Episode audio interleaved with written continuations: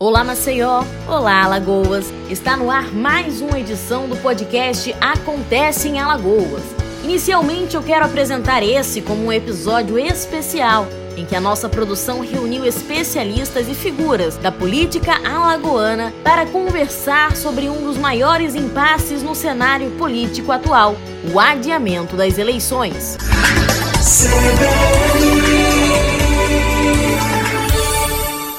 assumir o Tribunal Superior Eleitoral nesta semana, o ministro Luiz Roberto Barroso deixou público o seu posicionamento sobre a possibilidade de mudar o calendário eleitoral 2020. As eleições somente devem ser adiadas se não for possível realizá-las sem risco para a saúde pública. Em caso de adiamento, ela deverá ser pelo prazo mínimo inevitável, prorrogação de mandatos, mesmo que por prazo exíguo deve ser evitada até o limite e o cancelamento das eleições municipais para fazê-las coincidir com as eleições nacionais em 2022 não é uma hipótese sequer cogitada. Neste ano, a expectativa é a de realizar eleições para prefeitos e vereadores no mês de outubro. Porém, pelo momento atípico dada a pandemia do novo coronavírus, a democracia compete com a proteção dos cidadãos brasileiros. Para falar sobre o assunto, convidamos os advogados eleitorais Marcelo Brabo e Gustavo Ferreira, que inicialmente explicam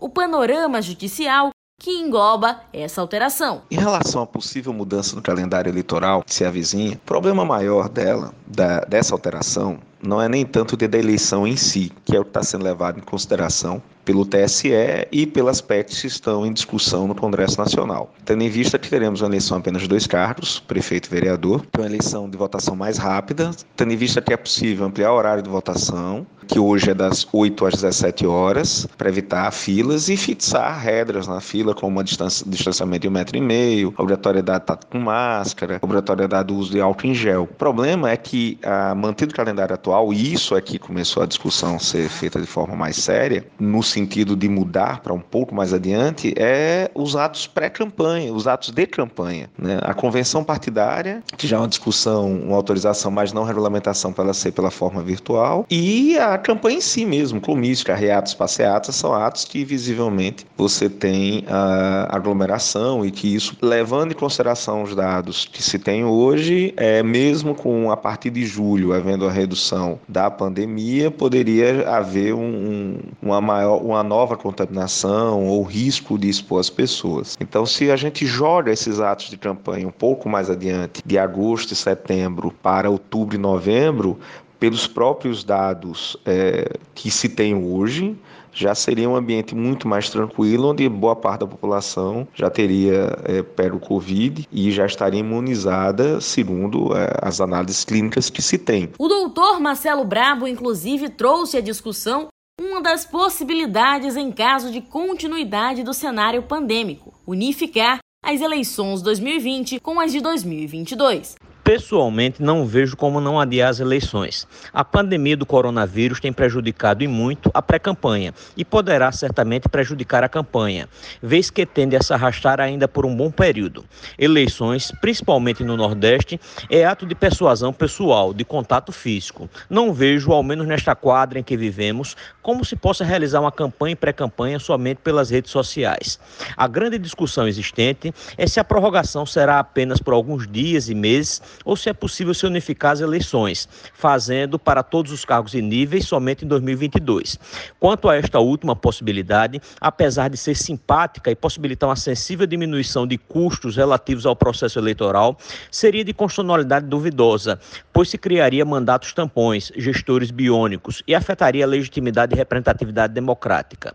Some-se a tudo isso que não temos como antever se existirão valores dos fundos partidário eleitoral para se serem utilizados utilizados nas eventuais campanhas, o que poderá certamente modificar muito o calendário eleitoral. Estrategista do marketing político João Miras também avalia sobre os possíveis reflexos de uma manutenção do atual calendário brasileiro e externa a sua opinião sobre a questão, valorizando principalmente a relação do eleitor e dos seus candidatos. O que a gente visualiza nesse caso hipotético que você coloca de que eventualmente não haja prorrogação, ou seja, as eleições sejam de fato realizadas no início do mês de outubro, o primeiro turno, é que a eleição vai estar toda ela concentrada nas redes sociais. Durante esse final de pré-campanha, que vai até o registro das candidaturas no início de agosto, e logo após o registro das candidaturas a partir de agosto, nas redes sociais e nos meios de comunicação tradicionais, como jornais,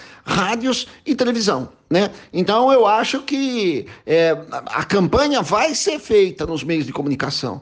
Nos meios de comunicação, hoje em dia nós estamos vendo, está se usando muito é, essa gravação online, né? essa videoconferência. Então, os canais de televisão colocam a videoconferência, as emissoras de rádio também colocam a videoconferência quando tem transmissão é, pela, pelas redes sociais, ou quando é só áudio, põe o áudio. Então, vai ser a campanha nesses termos, quer dizer, contato com o eleitor propriamente dito, o contato do olho a olho, do aperto de mão, do abraço, da sumida do compromisso pessoal, isso não vai ter. Por isso que eu entendo que é muito necessário que se faça essa, essa procrastinação, que se leve a disputa para pelo menos um mês a mais para que os candidatos possam trabalhar. É, é muito difícil a gente, a gente ponderar em cima dessa questão, porque eu vejo que não, não há outra alternativa.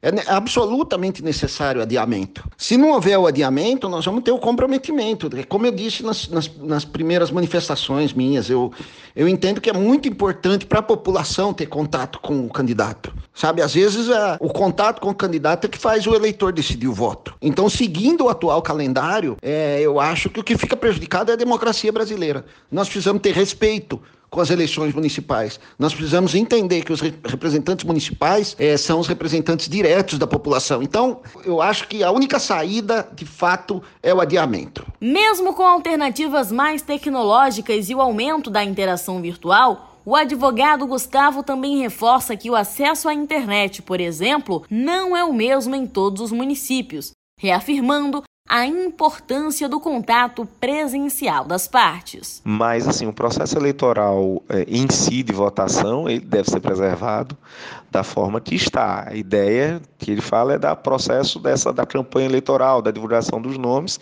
o que a gente já vem de uns anos para cá, vendo a maior participação é, dos meios tecnológicos, né? Rede social, Instagram, Facebook, você, com essa autorização agora você poder usar esses grupos de, de, de reunião virtual. Agora, é, cabe lembrar sempre que nós temos um país bastante desigual. Então, da mesma forma que há um contingente muito grande de pessoas que têm acesso à internet, à informática, é, esse acesso não é de qualidade 100% para todos e ainda há um grupo considerável de, de, brasileiros em vários lugares do país, em qualquer cidade do Brasil, da menor a maior, que não tem acesso a esses meios. Então, é, a campanha tem esse pé na tradição de porta a porta, casa a casa. A campanha tem um pé no passado e no futuro. É o pé no, no futuro é rede social, você está nesses grupos fazendo sua divulgação. E o pé no passado é o famoso porta a porta, bater na casa, falar, ô dona Maria, ô seu José, né? Conversar com as pessoas, apertar a mão.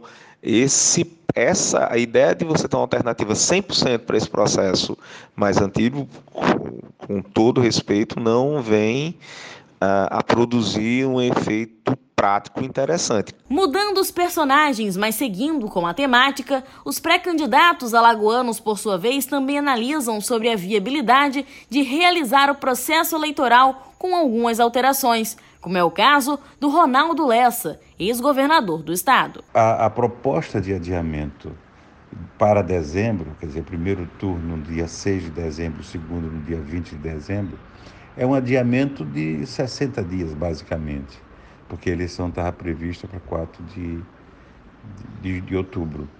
Então, é uma coisa razoável, né? é, é, é, tem uma lógica, eu acho, de certo bom senso, uma vez que não prejudica muito ao eleitor que precisa é, participar um pouco da, do processo eleitoral. Eu acho que é absolutamente lógico, de bom senso, que haja essa, esse adiamento. Evidentemente, estou fazendo de uma visão otimista de que a gente possa, é, a partir do mês de junho, começar um, um declínio do, do, do, índice de contaminação, para com isso o aparelho é, de saúde dos municípios e, e, do país como um todo comece a reduzir e a gente tenha é, condições, aí sim, de fazer uma eleição num nível diferenciado, já num processo de menor isolamento social, das atividades retorn, retornando à normalidade. Ainda sobre o posicionamento dos alagoanos, Tiago Cassimiro, assessor da presidência da Força Sindical de Alagoas, também pontuou a necessidade de adiar o processo eleitoral, valorizando os cidadãos e a segurança de todos. Porque o momento agora é de sobrevivência e união. E os eleitores não têm como analisar seus candidatos e a conjuntura nesse momento delicado. Então, manter as eleições para outubro é colocar em risco a democracia. A postura mais prudente é deixar as eleições para novembro ou dezembro, quando os candidatos aí sim terão a oportunidade de falar suas propostas com mais tranquilidade. E a população irá sim avaliar a melhor opção de maneira mais tranquila, até porque hoje a prioridade é salvar vidas. Uma das principais dúvidas dos eleitores é sobre o poder de fazer as mudanças conforme esperado.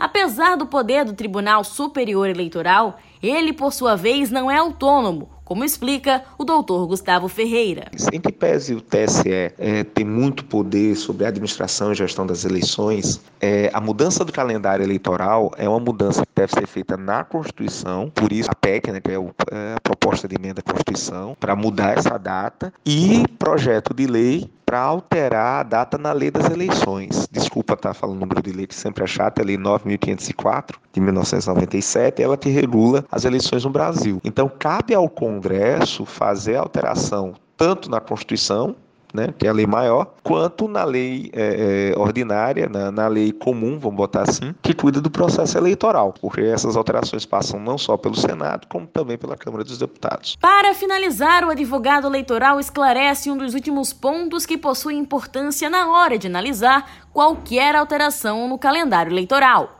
as implicações jurídicas. Não precisa mudar a Constituição da República, o artigo 29, que prevê que a eleição será primeiro turno ou turno único, naqueles municípios que não tem segundo turno, no primeiro domingo de outubro e o segundo turno para o último domingo de outubro. Essa mudança pode ser, inclusive, nas, nos atos dispositivos constitucionais transitórios. É um trecho da Constituição que é para situações emergenciais pontuais, e aqui se enquadraria perfeitamente nessa alteração. E eu teria que também fazer uma mudança pontual em decorrência disso no, na lei das eleições, Principalmente, e aí que vem um efeito jurídico importante, nos prazos para apresentação de prestação de contas, é, nos prazos referentes à necessidade de, de, de, dos registros de candidatura, do próprio prazo para as convenções partidárias, e teria de se abrir uma exceção muito grande, porque a própria Constituição prevê que as regras que afetam o processo eleitoral elas têm de ser aprovadas um ano antes.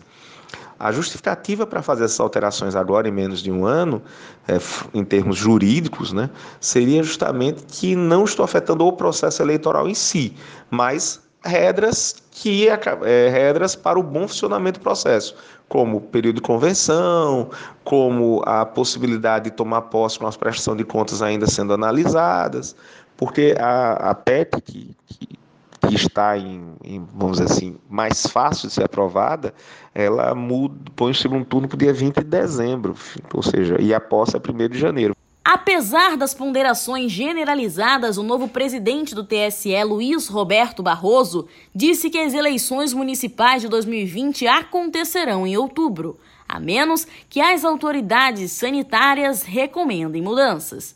Se for inevitável, porém, o ministro acredita ser possível adiar o pleito para 6 e 15 de novembro, primeiro e segundo turno, respectivamente. Enquanto esse projeto segue em andamento no Congresso Federal, nós aqui seguiremos aguardando o último posicionamento.